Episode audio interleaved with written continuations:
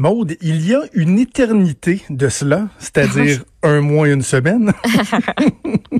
J'ai l'impression que ça fait vraiment très longtemps. Euh, à la fin du mois de, février, on a fait une entrevue euh, euh, qui était fort touchante. on a eu oui, beaucoup de commentaires sur cette entrevue-là avec Mathieu Goyer.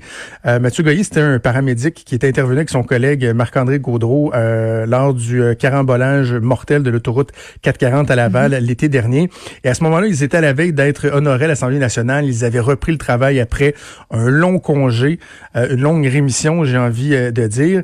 Et donc, on avait parlé avec Mathieu. Et là, toute la question du rôle des paramédics euh, a été euh, beaucoup au devant de l'actualité au cours euh, des derniers jours parce que, bon, premièrement, il y a le gouvernement qui a fait une, bourde assez solide là, en annonçant jeudi 287 millions de bonifications temporaires des salaires de milliers de travailleurs de la, santé.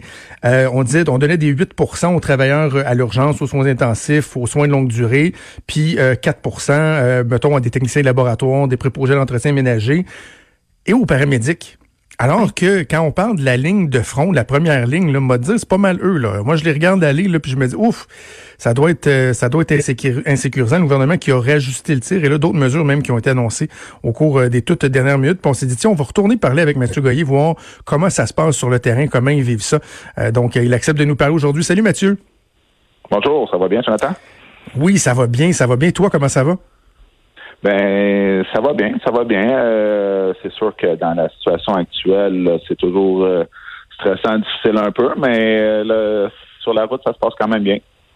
OK, revenons, euh, on va parler du jeu qu'on parle de plusieurs aspects ensemble, Mathieu, mais revenons sur ce drôle de message qui avait été envoyé par euh, le gouvernement de ne pas considérer les paramédics comme étant euh, des employés qui sont vraiment là, sur la ligne de front, qui subissent des risques accrus dans la situation actuelle et de ne pas le donner le 8% Je comprends qu'ils ont ajusté le tir devant la grogne, mais reste que sur le coup, le message, là, il devait être assez particulier à recevoir pour tes collègues et toi?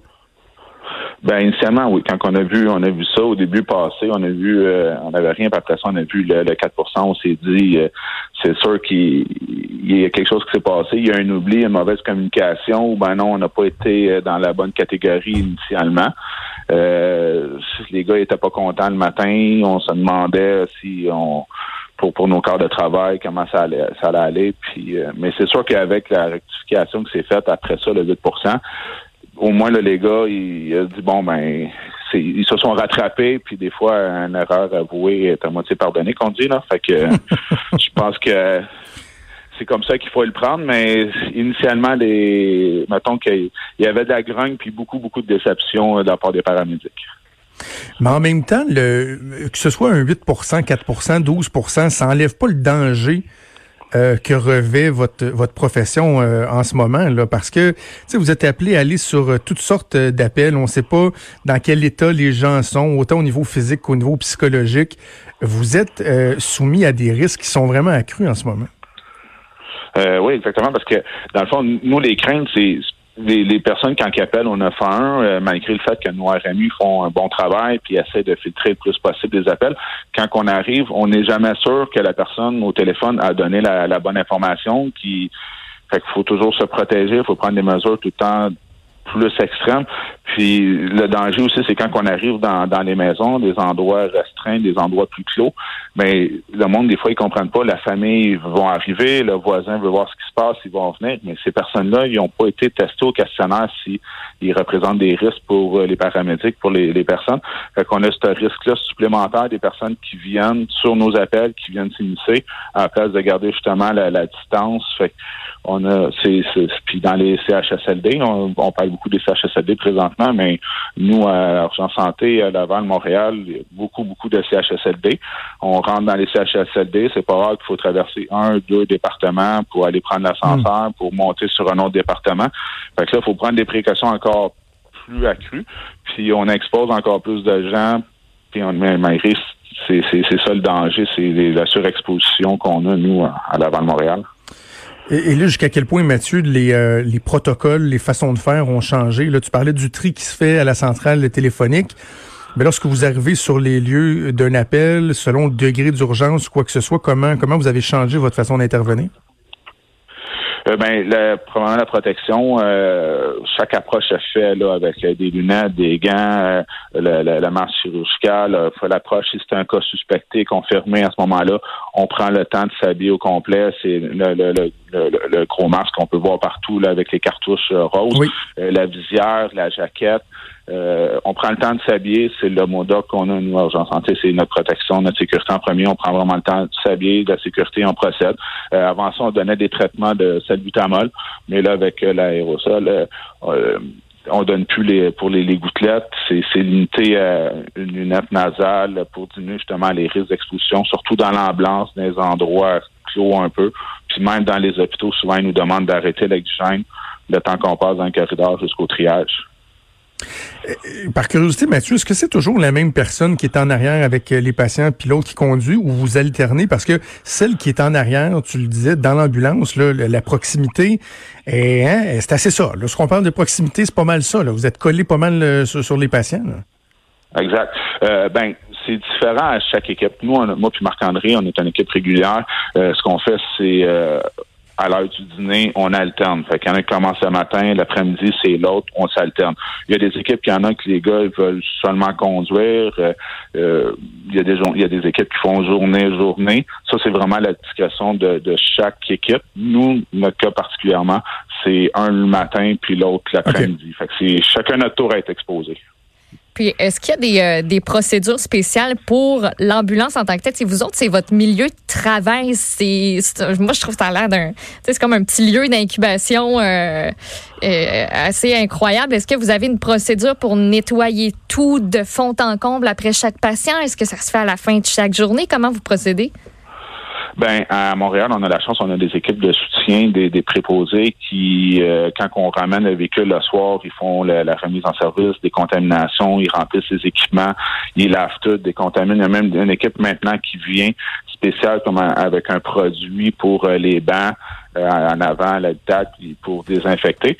Puis après chaque appel, on prend vraiment le temps là, nécessaire, on désinfecte avec des lingettes, on lave tout, tout, tout, tout l'équipement, les surfaces plates, les bancs on désinfecte, on prend vraiment le temps.